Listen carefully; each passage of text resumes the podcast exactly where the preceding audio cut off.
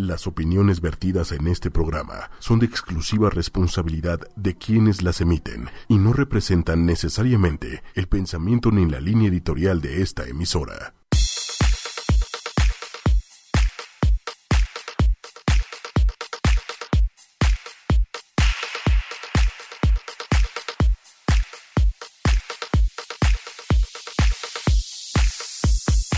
Listo, buenas noches, ¿cómo están? Nuevamente Capelo aquí en Disruptivo y Cursi. Y hoy, hoy va a ser un programa diferente, ya lo platiqué con el señor Méndez. Nosotros no vamos a ser los protagonistas. En esta ocasión ya saben que yo, yo agarro el papel y me pongo a platicar de todo, empiezo a decirles todo lo nuevo que está pasando. Hoy voy a ceder los micrófonos, vamos a tener a la familia López Palacio, así la pueden buscar en Facebook, López Palacio. Y vamos a tener a los chavos de Leaks y nos van a estar platicando tanto de temas de robótica como de temas de cómo educar a los niños. ¿Y a quién me estoy refiriendo? Me estoy refiriendo a los dos cuando digo en temas de cómo educar a los niños. Tú, Méndez, ¿qué crees que debe de hacer con todo lo que hemos platicado aquí? ¿Qué crees que debe de hacer alguien para educar a un niño? Mano dura. Ok. Mano dura. y así, y así que aprende. Ser un sargento. Aplastar. No. No, no, Este, ¿qué pasó? ¿Qué no, pasó? no, no. Pues, híjole, es que hoy día de verdad que es difícil. Es, es difícil ser padre. De por sí ya, aunque suena muy trillado, esto de no sabemos, o sea, nadie sabe, nadie nace sabiendo ser padre. Correcto.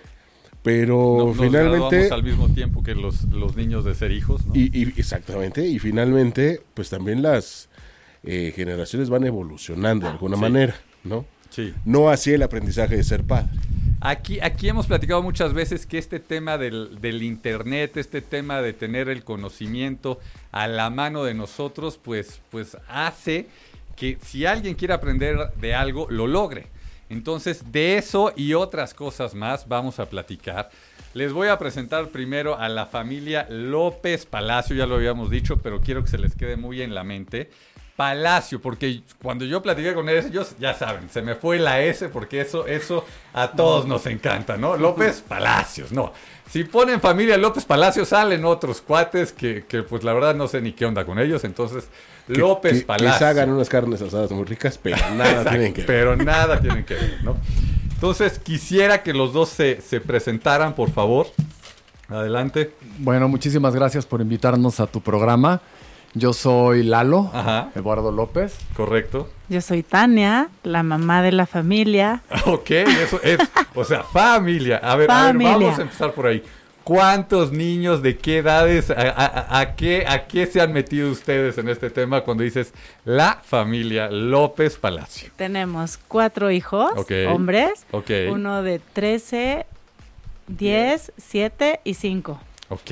añitos. ¿Y, y estos chamacos van a la escuela o qué onda con estos chamacos? Bueno, pues iban a la escuela, Ajá. eh, sobre todo el grande se aventó siete escuelas. Empezamos en la búsqueda de, de una educación diferente para nuestros hijos. Entonces, bueno, pues empezamos con sistema Montessori, sistema constru- constructivista, británico, y en la búsqueda de un mejor eh, eh, modelo educativo para los niños, pues lo primero que hicimos fue poner una escuela en casa, lo sacamos, del, lo sacamos de, de la escuela, pusimos una escuela en casa, contratamos una- unos profesores que se adecuaban más a las necesidades que nosotros estábamos buscando en ese momento. Ok. Y bueno, luego por una cuestión de un proyecto nos fuimos a vivir a Tulum y ahí arrancamos otro proyecto escolar. Éramos aproximadamente 10 padres de familia, todos de nacionalidades diferentes. Ok, ok.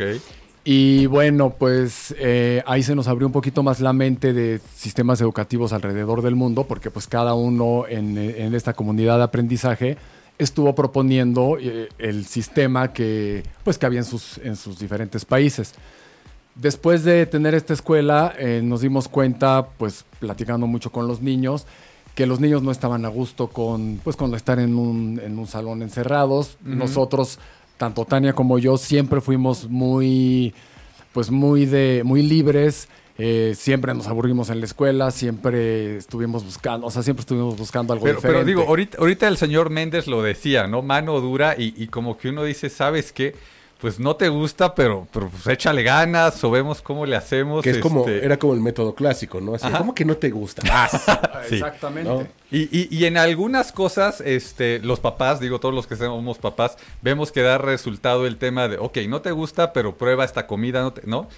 ¿En qué momento este, empezaron ustedes a, a escuchar a tal, a tal nivel a sus hijos como para ir tomando estas decisiones de, ok, no te gusta y, a ver, platícame más por qué no te gusta o qué te gusta, cómo, cómo se fue dando esto? ¿Sabes qué? Que nosotros ya vivíamos eso que nos platicaban los niños cuando nosotros íbamos a la escuela. Ok. Entonces estaba el profesor enfrente y nosotros echábamos a volar nuestra imaginación porque no captaban nuestra atención lo suficiente. Entonces nuestros hijos nos decían, nos parece un poco aburrido ver a una maestra, no podemos hablar, no podemos ir al baño, no nos podemos mover. Entonces los niños crecemos moviéndonos, ¿no? Y, y nos gusta aprender de vivencias y experiencias. Entonces Lalo y yo decíamos, hijo, hay que poner atención en esto, porque si a nosotros nos pasó hace 20 años, pues estos cuates que van a la vanguardia les está pasando lo mismo y vamos en retroceso. Entonces, si queremos ir a la par con lo que hoy los niños están pensando y sintiendo, ¿por qué no los escuchamos? Entonces, les Y hoy- y hoy- preguntamos. Y, y hoy los niños eh, están en esa escuela que, que ustedes están platicando, o, hoy los niños, ¿qué onda? Pues les preguntamos, a ver, Ajá. ya pusimos la escuela a nuestra medida y ni así les gustó condenados. Entonces, ¿qué proponemos? Entonces, entre todos empezamos a hacer una lluvia de ideas y nos decían, nos encantaría aprender viajando, que ustedes sean nuestros profesores, este, pues ir a las selvas, a la playa, a las industrias, museos. Entonces, todo sonaba increíble. Lalo y yo éramos los más felices de dejar nuestra vida tradicional, pero la pregunta del millón era, está increíble, pero ¿cómo lo vamos a sustentar? Correcto. Entonces, hicimos unos movimientos ahí como de un año y dijimos, nos atrevemos, Ajá. pues hay que hacerlo. Hay que ahorrar, vemos cómo podemos mover nuestras piezas y en un año salimos. Ok. Entonces, bueno, pues cuando tomamos la, la decisión ya de educar a los niños viajando, sacarlos definitivamente de la escuela, Sac- están, están escuchando todos, sacarlos definitivamente de la Si mi abuela escuchara esto, ya le hubiera dado el tramafat. El, el niño más pequeño, ¿qué edad tenía cuando esto? ¿Ya había entrado a la escuela o ni siquiera había entrado a la Ay, escuela? no, tenía no, tres. el chiquito, el chiquito nunca, nunca No, estuvo no, en las garras. no conoció ese tema. No, Ok, no, no lo conoció. Los, los dos, los dos más grandes fueron los que Diría mi abuelo, varios. yo a su edad ya me la rifaba. Sí, de hecho, de eso se trata, ¿no? Que, el, que el chiquito ya se la rifa a sus cinco años, porque bueno, eh, una vez que to- tomamos la decisión de sacarlos de la escuela y empezar a viajar, pues en lo que or- organizábamos cómo hacerlo, nos, tarda- nos tardamos casi año y medio, porque pues una cosa es decirlo y otra cosa es ponerlo en práctica. Sí, seguro, seguro. Y, y- y este tema de, de- de los viajes, ¿a quién se le ocurrió? O sea, ¿por qué no fue, bueno, pues nos quedamos aquí en la casa y este y ahí les enseñamos, este, Pues los, a, a los dos nos encanta viajar. ok, Y los dos, eh, pues nos metiéndonos en este tema de la educación, pues vimos que hay muchísimas formas nuevas de, de educar viajando, con programas, con, bueno, pues hoy obviamente esta decisión la tomamos porque pues los niños ya nacieron en la era digital, o sea, su manera de aprender es totalmente diferente. Entonces, gracias a que existe la tecnología, y ellos tienen en la mano pues esto donde todo el tiempo pueden estar investigando, pueden estar buscando lo que ellos quieren, bajamos los tutoriales. Fue parte de lo que por lo que nosotros nos atrevimos a empezar con este con este viaje, ¿no? súper cool. y por cool. ejemplo, yo les enseño a leer, escribir, matemáticas Ajá. y computación. Bueno, computación más bien ellos nos enseñan a nosotros, pero Me con imagino, esas cuatro ellos empiezan a preguntar cosas que a ellos les interesan. Entonces, si nosotros sabemos, les contestamos o vamos a la vivencia, aprendemos en vivo. Y si no, consultamos en Ya. internet. Entonces, lo que queremos lograr es que para ellos el aprendizaje sea un placer Ok. y todo nazca de su propia curiosidad. Entonces, por ejemplo, en los lugares donde vamos visitando, ellos deciden qué clases o cursos quieren tomar. Entonces, una vez que ellos lo deciden, ellos solitos se comprometen a ir a las clases, no hay que estarlos arreando para que tengan ganas de ir y nos ha funcionado bastante bien. ¿Y a dónde, a dónde han viajado? Bueno, eh, empezamos a recorrer México. Primero que nada, nuestro tema es, es, antes de irnos, o sea, el proyecto trata de ir a lo más que se pueda del mundo. O sea, que los niños, en lugar de echarse el primaria, secundaria, preparatoria metidos en un salón de clase, que su salón de clases sea todo el planeta. Ok, qué cool. Pero decidimos empezar por México, primero que nada porque somos mexicanos y porque lo que, lo que más deseamos es que los niños conozcan sus, sus raíces, su cultura, su gente. Entonces, pues empezamos con este recorrido por la República Mexicana. Ya llevamos dos años viajando. Dos y, años. Dos años y llevamos 23 estados recorridos.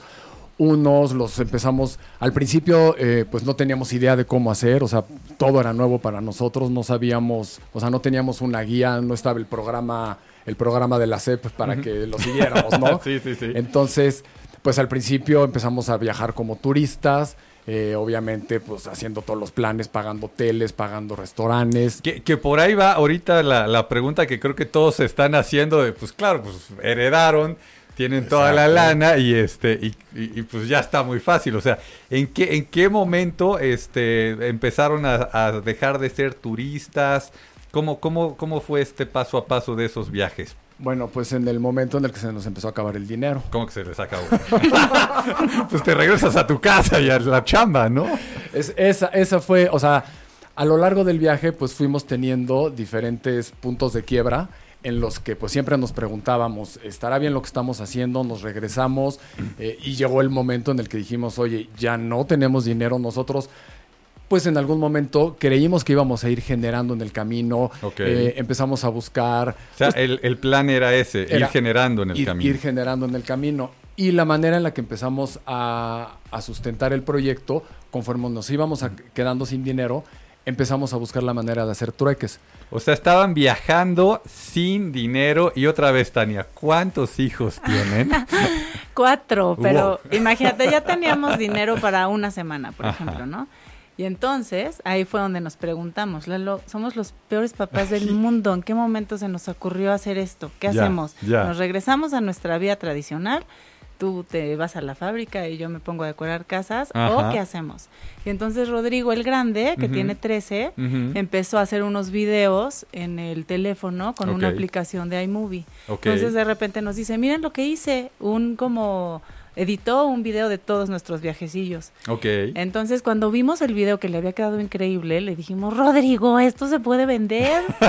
Entonces fuimos primero a hacer la prueba en unos restaurantes y les decíamos, oigan, ¿les interesa que comamos en su lugar? Ajá. Hagamos un video de nosotros viviendo la experiencia y lo subimos a la página como la vivencia del día Ajá. a cambio de comida para seis. Y nos decían, Wow, claro que sí, qué divertido. Entonces decíamos, wow, funciona. Y luego dijimos, y si nos atrevemos a hacerlo en hoteles, Ya. y también nos empezó a funcionar. Y Ya. si ahora en parques de diversiones o en museos o en paseos, Ajá. entonces vimos que nos empezó a funcionar.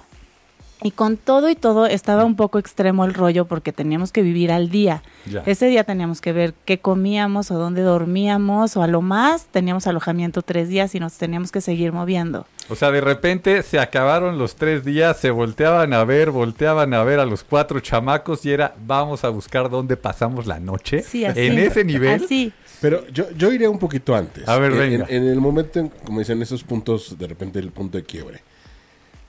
¿Qué necesitaban eh, voltear hacia atrás y qué veían ustedes en cuanto al avance educativo de sus hijos como para decir, vamos a intentar algo porque está funcionando? ¿Qué, qué avance veían que no veían eh, en algún joven que lleva el sistema educativo tradicional? Pues mira, lo primero que empezamos a ver en los niños fue mucha seguridad. Empezamos a ver que todo lo que íbamos aprendiendo en el camino se les quedaba perfectamente adentro. Ya grabado. O sea, era porque todo lo estaban haciendo suyo a través de la vivencia y de la experiencia.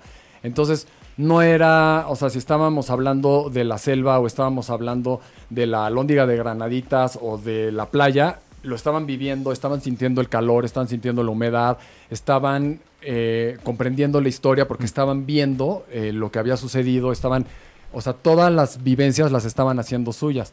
Y conforme iba avanzando en el, en el recorrido, les preguntábamos, ¿se acuerdan de esto? ¿Se acuerdan de esto? Y nos dábamos cuenta que, que estaban perfectamente claros en, pues, en todo lo que estábamos viviendo.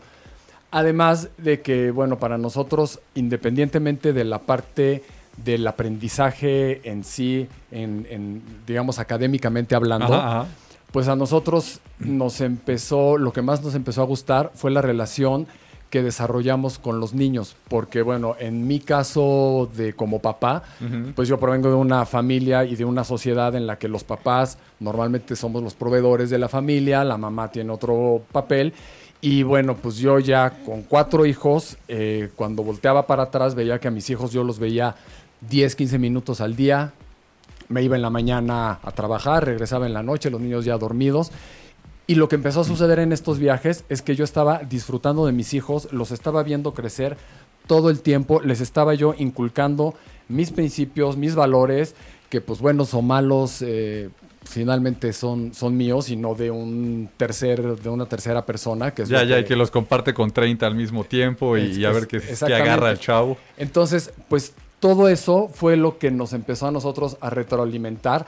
Además de que académicamente veamos que los niños, por ejemplo, como los, les damos la libertad total de que ellos vayan escogiendo, nos decía uno de los niños, no quiero aprender a leer y nosotros es que ya estás en edad de aprender a leer y no quiero y no quiero, hasta que un día encontró el sentido porque pues quería saber lo que decían los videojuegos y porque quería y dijo, ya quiero aprender a leer. Y entre, se tardó más o menos de 15 días a un mes aprender a leer perfectamente. Entonces ahí fue, en, e- o sea, en ese tipo de detalles fue con- cuando nos empezamos a dar cuenta que cada uno es, eh, de, o sea, de, de acuerdo a lo que realmente quieren, es como realmente aprenden. No, y Ot- sabes que vimos muchísimo, que cada uno es diferente.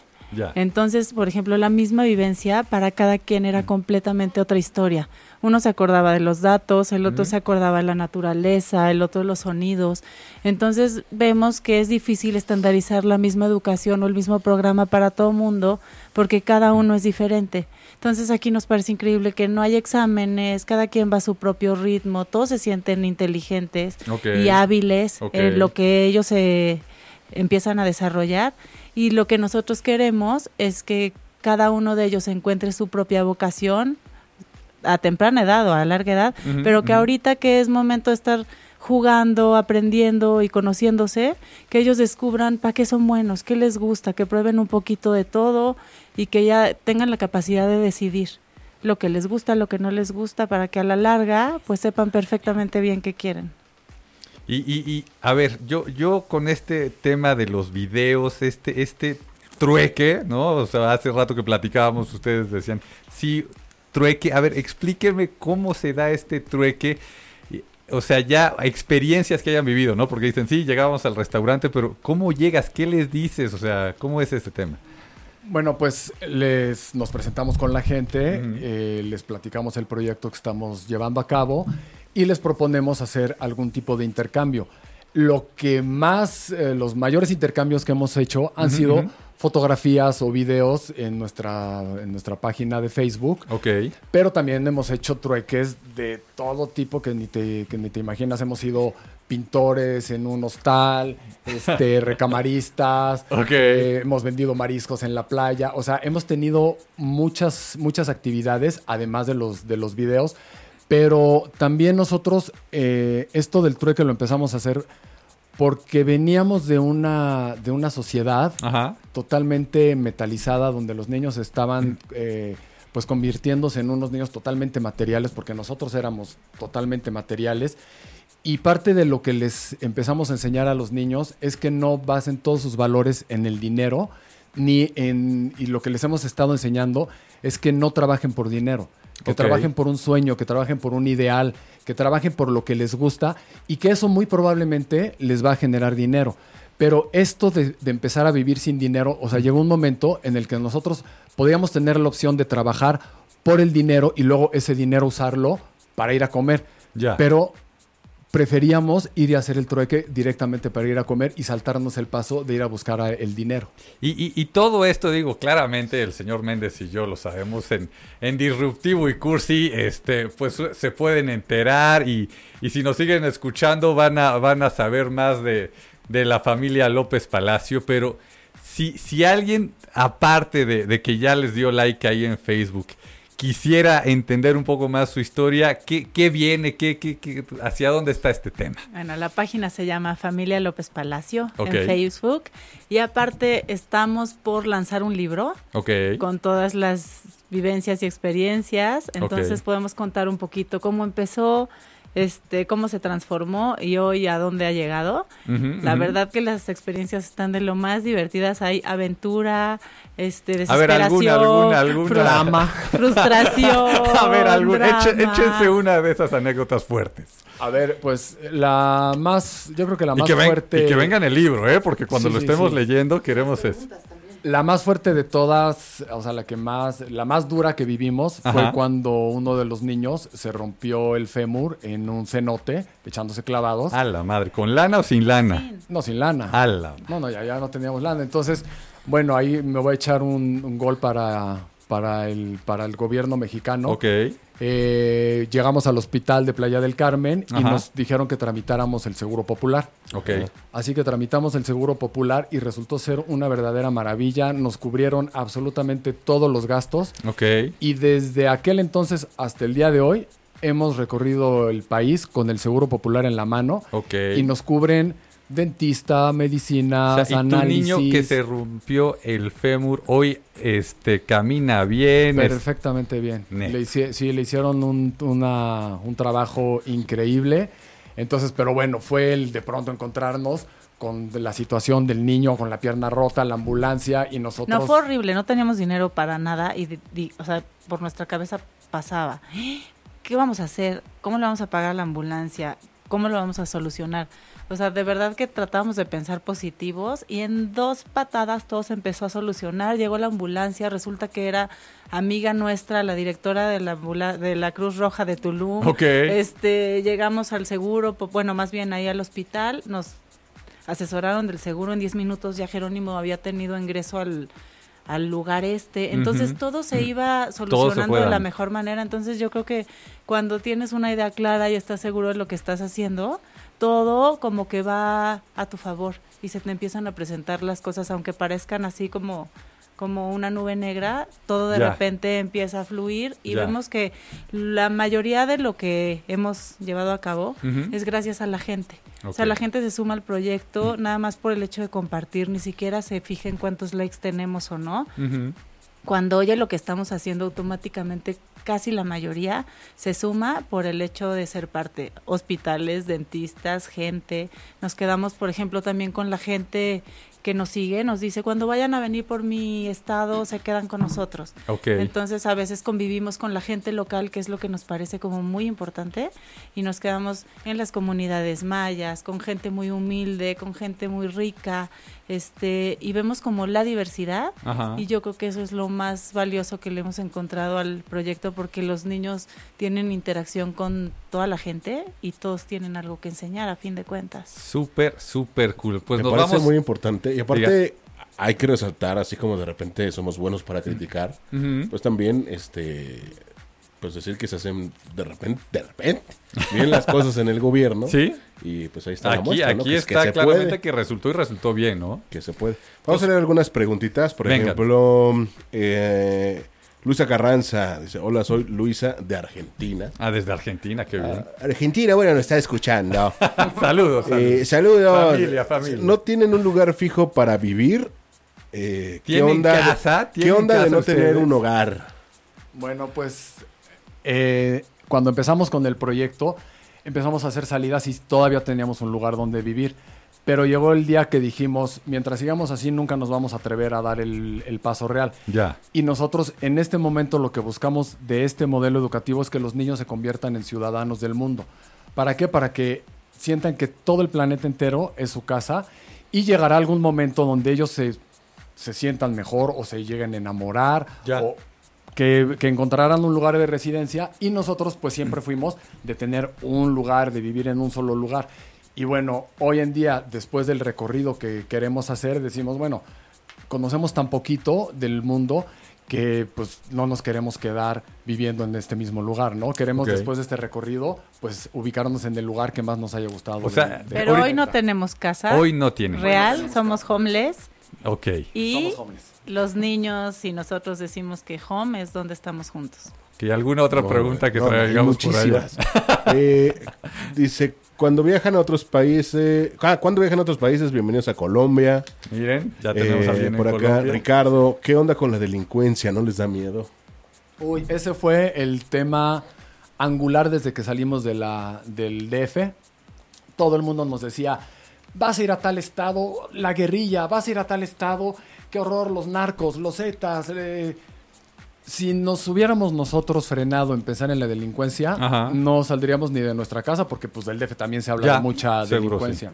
Seguro. sí. Entonces, lo que nosotros nos encontramos en el camino fue que empezamos a confiar y todo el tiempo se nos estuvo presentando gente maravillosa, gente increíble. Nunca tuvimos un problema de un problema De delincuencia, de... de- inseguridad, aunque sabemos que vivimos en un país en el que exis- existe mucha delincuencia, pero nosotros hemos tenido la fortuna de, de no de no encontrar nada de eso. No, nos alojó un, un asaltabancos. Imagínate. Se nos perdieron los pasaportes en Tijuana Ajá. y un señor nos habló y nos dijo, les ofrezco un departamento y comida toda la semana en lo que arreglan sus papeles. Ajá. Y después, bueno, obvio, aceptamos, ahí nos quedamos y después de una semana nos contó que él de chavo asaltaba bancos. Wow. Entonces decimos, es increíble que hasta la gente que parecería la malhechora Ya, con ya. nosotros es tipazo. En ciertas ocasiones todos somos buenos. Todos somos buenos. ¿Alguna otra pregunta, señor Méndez? Eh, a ver, hay más por acá. Um, Bueno, un ahorita... saludo, un Ah, saludo desde Cali, Colombia. Dice, ¿qué miedo de transporte, ah, qué medio Ajá. de transporte utilizan para viajar? Bueno, el viaje lo empezamos haciendo en una camioneta. Y en algún momento, por una situación, nos quedamos sin camioneta, eh, la tuvimos que vender Sí. y nos echamos, me parece que fueron cinco estados de la República de ride. De ride. De ride nos subimos en trailers, camiones, pickups y era pues, pues un poquito parte de la aventura. Sí, seguro que sí. A ver, y, y digo, se nos está acabando el tiempo de, de esta primera plática. Luego vienen los chavos de Leaks. Son dos jóvenes que les enseñan a los niños cómo hacer robots. Nos van a platicar unas cosas para este tema de la educación que, que- que se nos va a seguir cayendo la baba. Pero, ¿qué viene? Ya conocieron México. ¿Qué viene ahora para ustedes?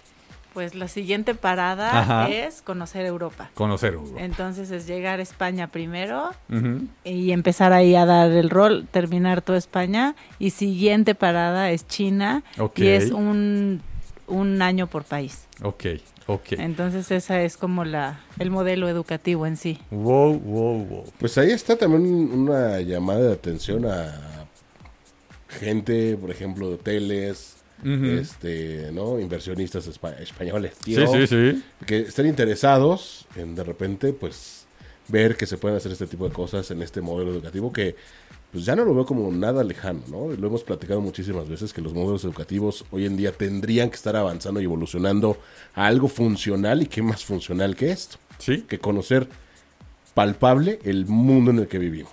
sí, sí, sí, sí, total, total, total. Algo extra que quieran agregar, algo, algo este, que, que crean ahorita que, que la gente va a decir otra vez, wow, después de todos los wows que han venido diciendo en, en este programa.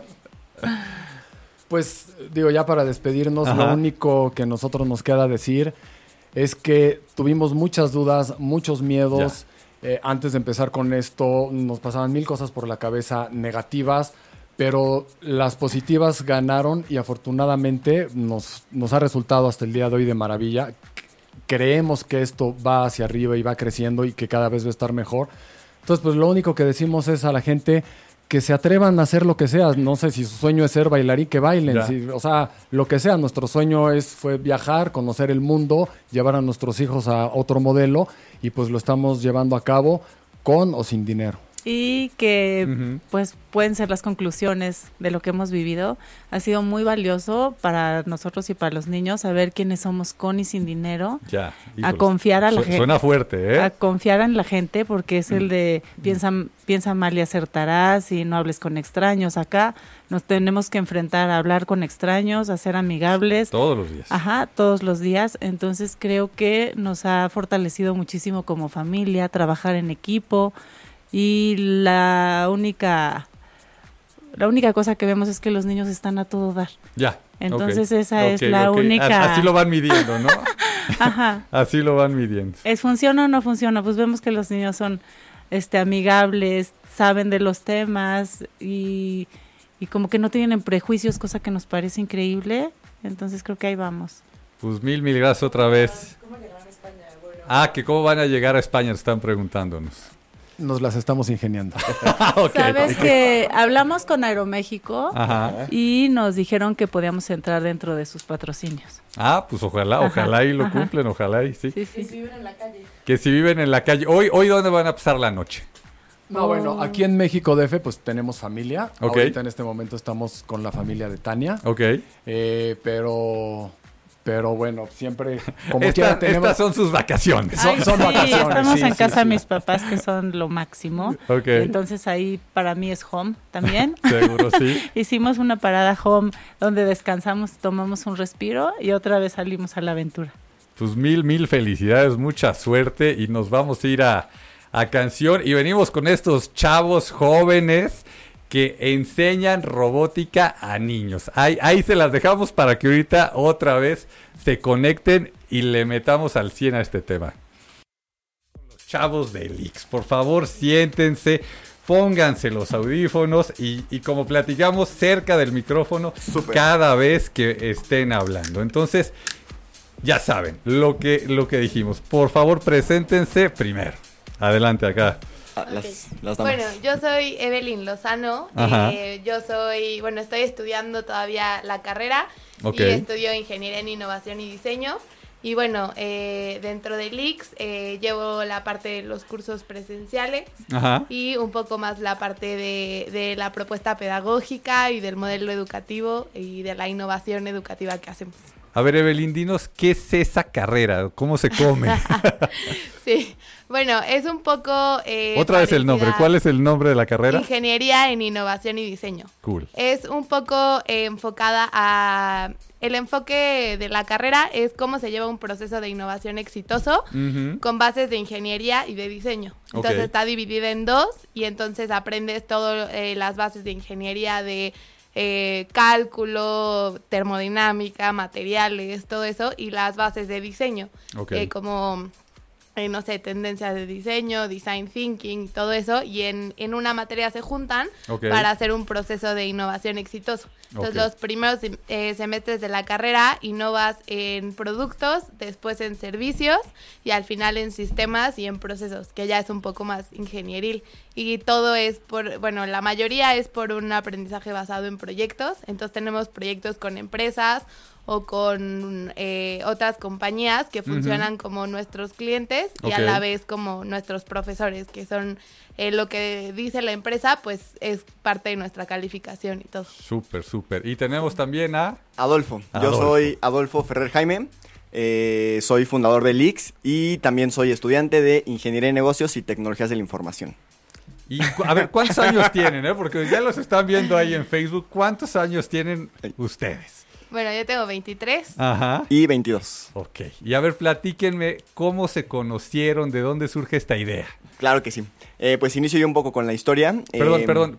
¿Cuál es la idea? Más bien, ¿cuál es, ¿qué es Lix? ¿Qué es Lix? Sí. Lix es un- una nueva propuesta pedagógica donde enseñamos a los niños a ser creadores. Lix Ok. significa creadores en maya y pues tenemos ese objetivo, el poder enseñarle a los niños a través de la ciencia, la tecnología, la ingeniería, las artes y las matemáticas su propósito de vida. Correcto. Y buscamos también eh, convertirlos no solo en consumidores de tecnología, sino en productores. Que por medio de este aprendizaje ellos sean capaces de entender cómo es que funcionan las cosas y entonces empezar a hacer propuestas de tecnología y todo lo que ellos necesitan, eh, pues aprender y, y lo que ellos pueden proponer a su día a día y a resolver los problemas que existen en el mundo y que existen en su comunidad o simplemente en su vida diaria. Ya, y ahora sí, ¿cómo se conocieron? ¿Quién, quién trajo la idea? ¿Cómo fue este tema? Claro que sí. Pues yo desde los 10 años inicié participando en competencias de robótica y desde que inicié me enamoré por completo de este tipo de aprendizaje. Entonces decidí continuar participando en esas competencias y mi mamá es educadora. Ok. Entonces mi mamá en las mañanas trabaja en un kinder y en las tardes desde que tengo como como 15 años, se lleva a los niños, comen en, en un principio se los llevaba a la casa, comían en la casa y los preparaba para los exámenes, ¿no? Ok. Entonces, en una de esas, mi mamá me pidió ayuda de que le empezara a dar clases de matemáticas a un niño y ahí me empezó a gustar mucho el enseñar a los niños, el compartir. Y fue ahí cuando le platiqué a este niño de las competencias de robótica, le platicó a la mamá y la mamá le platicó el chisme a las demás mamás y se juntó el... El chisme, el chisme. Entonces, básicamente, Leak surgió de un chisme, ¿no? Entonces, empecé capacitando a 10 niños para participar en competencias internacionales de robótica en la casa de, de todos ustedes. Y pues me continué enamorando de este tipo de, de educación y de este proyecto. Y en el 2014 fue que inicia Leaks, eh, donde comenzamos participando, eh, capacitando a niños para participar en competencias internacionales de robótica. En el 2015, una de, nuestras, de nuestros equipos gana una co- competencia de Google. Ok. Con esto se van a Tokio a conocer a los equipos que están desarrollando los robots que van a ir a la luna. Ok. Este año lanzan estos, estos robots, entonces van a, va a haber mucho de estas noticias. Y el director de Star Wars, de la, de la película El despertar de la fuerza, Ajá. produjo un documental contando la historia de una de estas niñas. Y ahí fue cuando empezamos como a pivotear un poco, eh, da- en donde nos dimos cuenta que nuestro proyecto tiene mucho más potencial para inspirar a que más papás introduzcan a sus niños en estos temas. Y fue en el 2016 que Evelyn se integra al equipo, donde eh, comenzamos con una nueva propuesta. Y, y espérame, para, para todos los papás que se nos está poniendo la carne de gallina de que nuestros hijos empiecen a aprender este estilo de cosas, ¿dónde los localizamos? Este, ¿Tienen página de Sí. internet, Sí. Facebook? ¿Qué tienen? Platíquenos. Bueno, ahorita en Facebook nos pueden encontrar como leaks.com o como leaks y nuestra página es leaks.com.mx. Ok. L-I-K-S. Estamos en Instagram como go-leaks y Ajá. en Twitter igual, como go-leaks. Ok, ok. Y, y- y entonces esto que, que ya tienen plasmado, que ya, ya están haciendo, eh, ¿qué, qué, qué, qué es lo que, lo que los niños hacen ya que están en... en- ¿Qué son cursos? ¿Qué, qué es lo que, lo que Sí, tienen ustedes? tenemos, bueno, ahora tenemos diferentes formatos, pero en lo, que nos en lo que más nos estamos enfocando actualmente son en unos talleres que hacemos los viernes últimos de mes, que los niños no tienen clases. Ok. Entonces ahí eh, se hacen proyectos de ingeniería y de tecnología con los niños, con material reciclable, tubos de PVC. Ellos aprenden a utilizar herramientas de construcción como sierras, taladros, ceguetas. O sea, no nada más nos quedamos en el tema tecnológico y estarle tecleando, o sea, también nos metemos a, los fierros. Sí, justo. Un poco esta, esta idea de tecnología que todo mundo tiene de que tecnología es un iPad o tecnología es una computadora. No, queremos que los niños entiendan que tecnología es cualquier forma que ellos puedan eh, utilizar la ciencia o la ingeniería aplicada a resolver problemas de las personas. Ok. Entonces, eh, si no saben, si de nada les sirve toda la teoría que aprenden en la escuela o la física o la química para resolver algún problema o para ayudar a involucrarla en la vida del ser humano, pues simplemente se queda en un papel o en muchas cosas que no que no esto, esto, esto que me platican está de concurso, o sea, está como para que lo lleven a un concurso y, y ganen el concurso. Ustedes han participado en este estilo de cosas, ¿cómo les ha ido?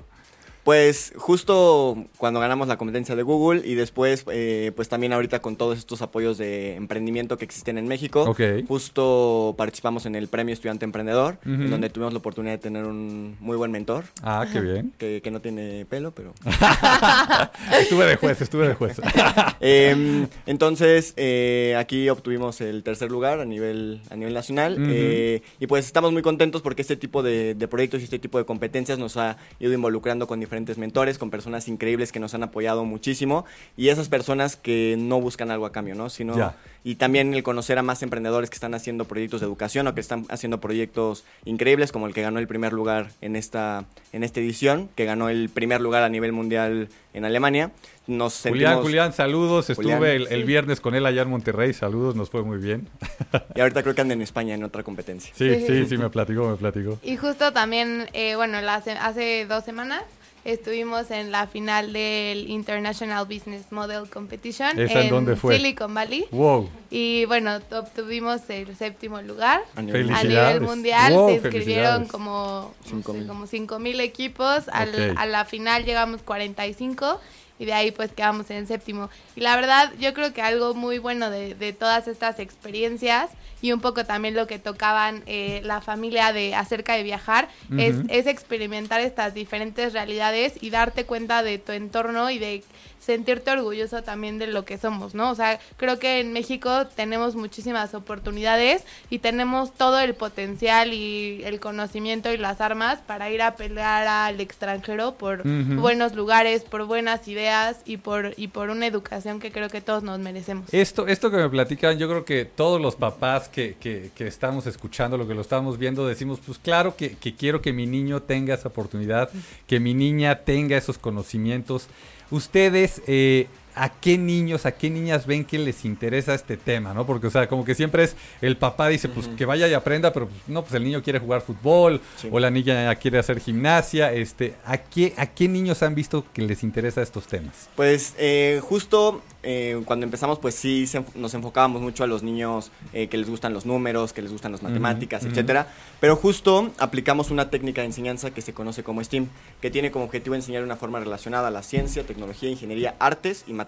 Ok. Entonces, incluyendo esta parte de arte, eh, definitivamente nos podemos, nos enfocamos a cualquier tipo de perfil de aprendizaje. Entonces hemos visto a niños que entran y les gustaba mucho el fútbol, pero realmente encontraron, tal vez no se quieren dedicar a ser ingenieros o a ser científicos o a ser físicos, pero realmente ya tienen un conocimiento o una noción de cómo ocupar diferentes herramientas, de cómo aprender a programar. Y además O sea, algo de, importante... de- de hacer su portería sola y que te regrese el Exacto, balón, ¿no? exacto. O sea, exacto, exactamente. cosas así. Justo hemos, hemos encontrado algo como muy bueno de enseñarle a los niños de acuerdo a lo que ellos les gusta, ¿no? Entonces, como dices, así, si te gusta el fútbol, bueno, pues no sé, el circuito va a ser un contador que va a ser el marcador del partido de fútbol y con eso los enganchas y les encanta y aprenden la parte técnica. Y también, bueno, en cuanto ya como algo más formal eh, del modelo educativo, nosotros estamos proponiendo un modelo educativo que sea como un átomo, que tenga tres ejes, que no se, que bueno, son necesarios los tres para funcionar Ajá. y esto con el fin de hacer un, un aprendizaje integral en los niños y una formación integral. Y estos tres ejes son desarrollo humano, Ajá. eh, la parte de conocimiento técnico y abstracción, que es cómo los niños logran llevar lo que tienen en su cabeza a una solución o a algún objetivo muy claro y, y tangible. Esto que acabas de decir, o sea, me, me- me encantó y quiero que nos den algún ejemplo de esto que tienen en la mente, cómo lo hicieron tangible, algo, algo que hayan ustedes participado con los chavos y haya salido. Sí, por ejemplo, eh, el verano pasado que hicimos nuestro primer campamento Tinkering, Ajá. los niños, eh, pues se les propuso un reto al inicio de la semana, ¿no? Y durante todo el eh, durante todo el desarrollo de la semana, los niños fueron desarrollando esta solución y la solución fue una montaña rusa a escala real, donde los niños desde 6 a 15 años construyeron Ajá. una montaña rusa. Y pues nosotros cuando les platicábamos a los papás que estábamos haciendo una montaña rusa, pues Sí. ellos el último día que iban a ver el proyecto que hicieron sus niños, pues pensaban que fue De- una montaña de- rusa de de, madera de y con- madera con los chiquita, cochecitos, ¿no? Con unas canequitas. Pero llegaron los papás y los papás se subieron a la montaña rusa Wow. que sus hijos hicieron. ¿no? Wow, wow, wow. Entonces es impresionante eh, demostrar a los niños que ellos pueden ser capaces para poder desarrollar cualquier cosa y Mm. que no necesitan salir de la universidad para desarrollar sus Ya, objetivos o para ya. alcanzar sus lo que tienen en la, en la cabeza. Entonces, pues ese es el objetivo, el demostrar a los niños a ser valientes, a empoderarlos y demostrarles que pueden lograr cualquier cosa que ellos tengan en mente. ¿Algún, algún otro tema de ese? Digo, ya creo que con lo de la montaña rusa todos estamos, este, que no nos la creemos, pero algún otro, o, o algo que, que no haya salido y cómo lo tomaron los niños, porque también es aprendizaje, ¿no? Sí, Sí. también pasó en eh, justo en uno de los talleres de, de Tinkering, hicimos un dron casero. Entonces lo que hicimos fue que pusimos, eh, los niños tenían que sacar la relación de acuerdo aprendiendo la densidad del helio, Ajá. cuántos globos necesitaban para poder cargar una cámara, ¿no? Entonces ese taller estuvo padrísimo porque Sí. a pesar de que al final no salió como lo esperábamos, Ajá. porque eh, amarramos la GoPro a los 48 globos que Ajá. se necesitaban para elevarse. Se elevó tanto Ajá. y la digo, la tenemos agarrada con unos hilos, pero Sí. los niños estaban tan emocionados de que realmente había funcionado Ajá. como el que empezaba a elevarse, que dijimos, ok, déjenla, déjenla, déjenla, y pum, de repente se atoró en un árbol de, de leaks y pues no la pudimos bajar, se quedó una semana ahí hasta que los globos se desinflaron y todo. Pero realmente los niños se dieron cuenta que, ok, a ver, una, una ecuación en papel tiene un resultado físico y entonces, ok, si pongo los globos que yo puse en este papel, realmente la Ya. cámara va a subir. Ya. Y además algo padrísimo fue que a cada niño, normalmente hacemos proyectos que cada niño se pueda llevar o, o puedan llevar a su casa. Entonces, para esto compramos cámaras desechables, de las de rollo. Entonces, tú veías a los niños, no podían del impacto, así decían, ¿cómo que una? O sea, esto es una cámara. Sí, es O sea, una ¿cómo- impresionante. cómo Es una que cámara de Ajá, foto. entonces ¿Y cómo, y cómo le tienes que girar para Sí, tomar o sea, la como siguiente que Ya, no ya. entendían, se preguntaban muchísimo por qué la cámara no tenía una pantalla, por qué no podías ver la foto. ¿Cómo O le hacías para la selfie? Sí, exacto, sí, sí, sí, les impacta muchísimo. Entonces, lo que hicimos fue abrir las cámaras Ajá. para que vieran cómo era un rollo, para que vieran que tenías que llevar el rollo. Y nos decían, oigan, ¿y las fotos cómo las vamos a sacar de aquí? Y nosotros, no, pues es que tienes que llevar el rollo y esperarte Revelarlas, hasta que ya. lo revelen y que te la den. Y para los niños era así como el hilo negro, así era como, wow, no puedo creer. Entonces también fue muy impactante para nosotros ver cómo las cosas han ido cambiando tan rápido, ¿no? Y que, sea, no es como que los niños y, y nosotros nos llevemos 20 o 30 años, ¿no? O sea, es, es poquito tiempo en realidad para lo que ha ido avanzando la tecnología y ya ves esta brecha de que ellos no tienen idea de cómo era una cámara de rollo, cuando sí, para sí. nosotros pues era algo de alguna forma un poco común.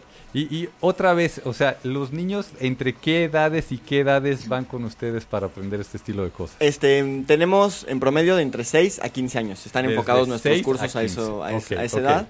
Eh, y bueno, y ahorita justo estamos ya preparándonos para nuestro verano, Ajá. donde va a ser muy similar a lo- al proyecto que hicimos de la montaña rusa. Igual se les va a proponer su, su reto al inicio de cada semana y los niños a través de la construcción de máquinas simples a gran escala.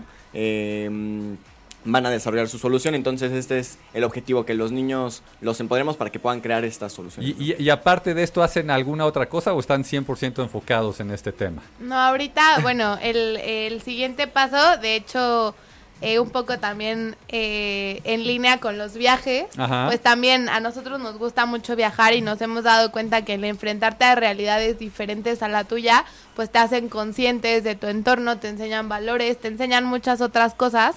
Entonces, en línea con esto, eh, hace como tres, Tres semanas, semanas. nos llevamos a unos niños eh, de aquí a Monterrey, a la fábrica de Lego, a que conocieran cómo funcionaba. Después de ahí a Houston, a la NASA.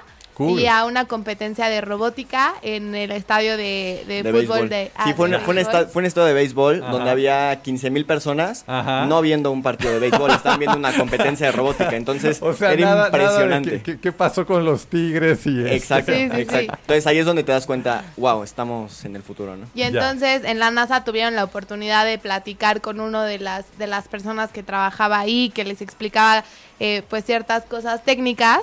Y entonces ahora el, el siguiente paso para el siguiente año es eh, desarrollar estos tech camps en el que nosotros podamos eh, llevar a los niños por una experiencia de inmersión en tecnología, en ciencia, en diferentes temas, pero en realidades diferentes, eh, ya sea dentro de México o en otros países. Si el siguiente que- año nos los llevamos a, a Tokio, Ok, a Silicon Valley y eh, también estamos planeando a Dinamarca la fábrica de Leway para... ok, ok. ¿Y, y cuántos niños pueden entrar en un grupo de estos? O sea, ¿cuánto es lo máximo que pueden ustedes 18. manejar? Bueno, Diez, en, para, para estos viajes 18, Ajá. pero para los campamentos que hacemos aquí en México Ajá. tenemos un máximo de 25 niños. Hasta 25 chamacos. Exacto. Sí, sí. Y 25 chamacos que entran de una manera y salen, o sea, me imagino que cuando Diferentes. llegan a la, a la escuela y Sí. les dicen, pues yo fui a Disney o yo fui Sí, este sí. A, a- Acapulco, bueno, Sí. pues yo construí una montaña rusa, bueno, esto- Exactamente. A ver, Sí, señor justo. Méndez, este, ¿qué, qué opina usted de No, pues todo es que me esto? Me deja callado, señor. Me deja, o sea, ¿qué hago? ¿Qué hago? Eh, pues es que se, se supone Ajá. como que en el mundo en el que eh, pues nos, nos moldearon y crecimos, Ajá. se supone que jóvenes como ustedes pues deberían de estar jugando el Nintendo, deberían de estar este, Chateando, ¿no? Porque siempre chateando. los millennials no se la Y- y- pasan y, ahí. muchas veces este, hay muchos papás ya. que creo que mal hacen y cada quien será ¿no? este, dueño de su propia conciencia, pero como que es, no, no, no, tú no hagas eso, Ya. no, no puedes, Ya. ¿no? los limitan Eso desde no ahí. es para ti. Eso, no es para ti. ¿Qué, qué, qué estás metiendo mano? ¿Qué, Ya. como que sí, los limitan demasiado. Ok. Y creo que es por el otro lado, es todo lo contrario. Justamente lo que acaban de decir ustedes es, ¿quieres hacerlo? Vas, Ok. ¿no? tienes como esa, ese gusanito, órale. Y, y- y digo, inténtalo. o sea, hemos tanto platicado tú y yo aquí de, de estas cosas que cuando encontré que hay gente que lo está haciendo aquí en México, dije, oye, pues, pues que lo escuchen de viva voz porque cambia, ¿no? No sé tú cómo lo estás sintiendo, yo lo, lo digo y lo digo en serio, este, se me pone la piel de gallina, Sí. ¿no? Y, y yo ya quiero que mis chamacos vayan con ellos y les enseñen y tengan estas oportunidades y... Y, y antes era, y que le cambie la vida porque se fue a un camping a Estados Unidos. no, no, y le cambia la vida aquí. Le cambia la vida. Ah, o sea, los chavos acabando los, los cursos, este, los talleres que, que tienen con ustedes, ¿qué les dicen? Pues es, o sea, creo que es muy impresionante también para ellos. Por ejemplo, lo de la montaña rusa. Ajá. Yo creo que cuando ellos, eh, de hecho, bueno, no creo, estoy segura que la mayoría cuando llegaron al curso nos dijeron, ay, sí, ¿cómo vas a hacer una montaña rusa? O sea, no nos creían, de verdad. Y entonces el día que pudieron llegar, y yo creo que lo que más felices los hizo fue poder llegar con su mamá y decirle, Ya. mamá, súbete a la montaña rusa que yo hice. O Ya sea, veo a la mamá. Sí, sí, No, fue como... Sí, los de... O sea, hubo una mamá Ajá. que le tiene medio pánico a las alturas y a los juegos. Ok. Y entonces su hijo le dijo, mamá, por favor, súbete. O sea, la señora estaba muerta de miedo, pero dijo, ni modo. O sea, sí, si mi hijo pudo hacer una montaña rusa, yo me puedo subir. O sea, no manches. Entonces ya se subió y todo, y sí, pegó el grito en el cielo, se le olvidó frenar, o sea, casi mata a los que le dan. Pero, pero sí, o sea, pero al final es eso, ¿no? O sea, que se den cuenta que sí pueden hacer las cosas y entonces ellos solitos te van pidiendo más, ¿sabes? Ya. A veces ellos dicen como, oye, no, y ahora queremos hacer esto, y ahora queremos aprender más, y ahora quiero saber Arduino, y ahora quiero saber programar, pero ya quiero empezar a escribir código, pero quiero... Wow. Entonces, para nosotros también eso es súper retador, porque dices como, no, a ver, ya, o sea, ellos van aprendiendo rápido y entonces tienes que seguir, y el proyecto del siguiente año pues tiene que ser mejor y tiene que ser más padre y tiene que impactar igual para que ellos sigan queriendo aprender. Con lo cual es todo un reto también para ustedes. Sí, Seguro, sí, sí. muchísimo. Seguro, Pero sí. es, eso es muy padre porque nos mantiene Así. así, o sea, nos mantiene vivos y nos mantiene muy, eh, Son pues, nuestro- es nuestro motor. exacto, Ya. y queriendo siempre innovar y todo y que al final, pues así es, así es el mundo y, y el mundo se está moviendo cada vez más rápido y si no te mueves con él, pues te quedas. Entonces, Estamos a un par de minutos de terminar. Por favor, algo extra que quieran lanzarle enfocado a los chamacos. ¿Qué les quieren lanzar a los chamacos? Pues yo creo que que los papás se atrevan a buscar cosas diferentes, Ajá. que no tengan miedo y que, y que impulsen a sus hijos a, a hacer lo que realmente quieran. Y que los dejen experimentar, porque muchas Ah, veces mira. nos pueden gustar muchas cosas y tal vez tú ni siquiera sabes que tu hijo canta bien Ya. o tú ni siquiera sabes que tu hijo le gusta la tecnología, ¿no? Porque siempre lo llevaste a clases de ballet y entonces pensaste que ahí estaba, ¿no? Entonces creo que es la mejor edad para que aprendan a, experimentar. Yo algo que le agradezco muchísimo a mis papás es que yo de chiquita era súper inquieta, Ok. súper hiperactiva. Entonces mi mamá me decía, si te dejaba en la casa, destruías la casa con tus hermanos. Entonces yo pasé por todas las clases que te puedas imaginar, o sea, ballet, hawaiano, este, O sea, para esas mamás que andan de choferes, Sí, resulta así, bien, así. resulta bien. Entonces, de verdad, yo se lo agradezco porque eso me enseñó muchas cosas y creo que disciplina, o sea, muchas Saludos cosas. a la mamá de Evelyn, saludos. Saludos, mamá. Y Adolfo, algo que tú les quieras A decir. mí, a mí el valor que más me gusta dejarle a los niños es el ser perseverantes y creo que lo, de- lo, lo hacemos muy padre en Leaks porque les enseñamos a los niños que realmente el 99% de las cosas que hacemos no salen a la primera, entonces tenemos siempre que intentar, intentar, intentar, intentar hasta que algo suceda, ¿no? Justo el viernes que tuvimos nuestro taller, eh, hicimos una máquina que tenía que, era una máquina que se llama máquina de Goldberg, que tiene que empezar una canica y hace varios obstáculos. Ya. Pero pues al principio no salía, no salía. Y era impresionante cómo los niños, al final que llegaba la mamá y hacían la prueba y no salía, no se frustraban porque al principio decían, oye, ya no salió, ah, ya no va a salir. Pero cuando llegaba la mamá, no funcionaba y decía, ay, mamá, no te preocupes, ahorita lo arreglamos. Lo arreglaba y ya, o sea, con toda la tranquilidad y es impresionante cómo cómo se va manejando este, este valor, ¿no? Que es sumamente importante y es el que más nos gusta compartir en los niños y desarrollar en ellos en Leaks. Pues mil, mil gracias por haber estado aquí. Eh, señor Dentro, Méndez. dentro de los mil comentarios que hay, que ya no nos dio tiempo de contestar, Ok, ok. hay uno que cabe remarcar Venga, y con el venga. que me gustaría cerrar Sí, hace con ellos. sí. Es de Nelly y dice, qué increíble. necesitamos más personas con convicción como ustedes. Felicidades. Eso, Gracias. eso. Así Gracias. acabamos hoy en Disruptivo y Cursi. Soy Capelo y el próximo miércoles nos vemos. Gracias.